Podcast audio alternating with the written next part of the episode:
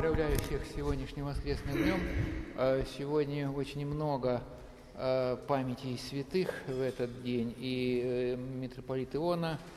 московский святитель, и Михаил, митрополит Киевский, первый, и несколько соборов святых, вологодских, псковских, новгородских, петербургских, белорусских, удмуртских, по-моему, еще, да,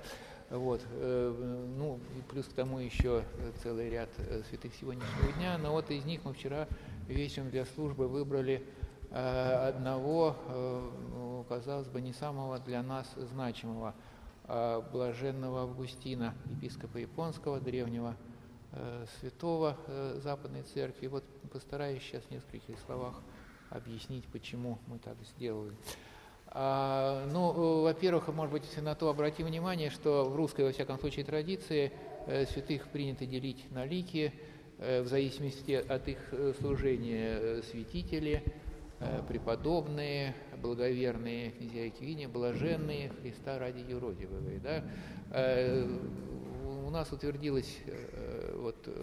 звать святого Августина блаженным. Означает ли это, что он был юродивым. Ну, мы знаем, что многие искать великие святые немножко так или иначе, да, юродствовали, но сказать, чтобы он принял себя подвиг юродства, конечно, нельзя. И здесь скорее мы с вами имеем дело с таким неожиданным, может быть, отчасти или редким уж во всяком случае явлением э, в нашей традиции использования а, э, католического принципа прославления святых, а, а там э, Э, есть две ступени, как бы сказать, предполагается святости. Первая из них это беатификация, э, когда прославляется святой, он признается блаженным, да, что-то вроде нашего подвижника, сказать, благочестия. А потом уже э, после еще дополнительного какого-то, там сказать, исследования вопроса происходит его канонизация, когда он уже становится, если можно так выразиться, на земном языке говоря о небесном, конечно, да, сказать, полноправным святым, хотя понятно, что святой он и есть святой, независимо от того, прославляем мы его здесь на земле или не сказать, прославляем. И вот э, вроде такого вот подвижника, сказать, благочестия, да, э, числится у нас в наших святцах и э, святой Августин, блаженный Августин, и появился он там сравнительно недавно, где-то, э, наверное, в 70-х годах это э, прошедшего, прошу прощения, да, сказать, 20-го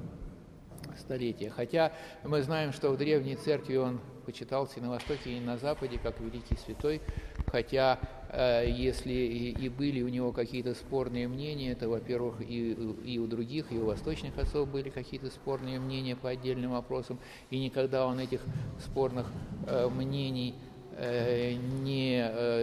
считал обязательными, сказать, для всех, всегда сам Э, сомневался в возможности точно выразить какую-то божественную истину человеческими, э, человеческими словами. И тем не менее, да, вот, э, вот в отличие от многих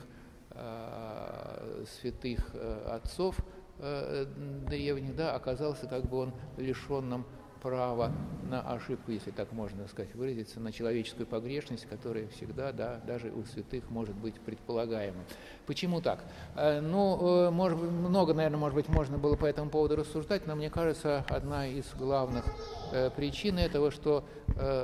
святой Августин, да, ну так вот сложились исторические обстоятельства, что он стал почитаться уже не просто отцом Западной Церкви, но и как бы отцом всей западной цивилизации. А это совсем другое дело. И хотя действительно, конечно, он имел чрезвычайное э, значение для Запада, и в этом смысле тоже, и, и западной философии, многое в западном э, мировоззрении, отношении э, к миру, да, действительно можно вывести из его рассуждений, хотя стоит лишь поправкой, что э, были они прочитаны с определенной точки зрения и были рассмотрены под определенным углом, который совершенно не единственный, который совершенно не обязательный и который, э, может быть, далеко не всегда э, совпадает так уже буквально с тем, что сам он э, хотел и думал сказать. И если Моисей когда-то, мы знаем, жаловался Господу на израильский народ. Он говорил, что, Господи, народ этот слишком тяжел для меня, зачем ты возложил мне сказать, его так сказать, на меня, я не могу его сказать, понести на плечах своих. Так, может быть, и блаженный Августин мог бы пожаловаться. Господу сказать, что, Господи, я не могу вот считать вот это вот западный мир, да, своим, своим детищем, да, он слишком тяжел для меня, и я не думал так, как думают сегодня они, и э, другое хотел сказать, не то, что поняли они. Быть может, он мог бы тоже нечто такое сказать. И если мы с вами вот этот непосильный, конечно, не для одного смертного груз полутора тысячелетней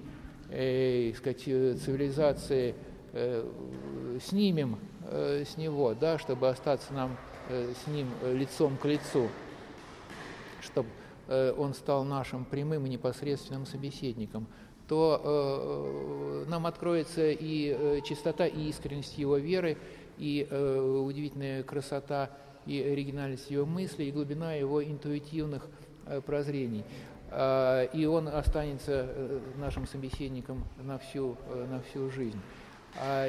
немало, кроме того, сказать, вот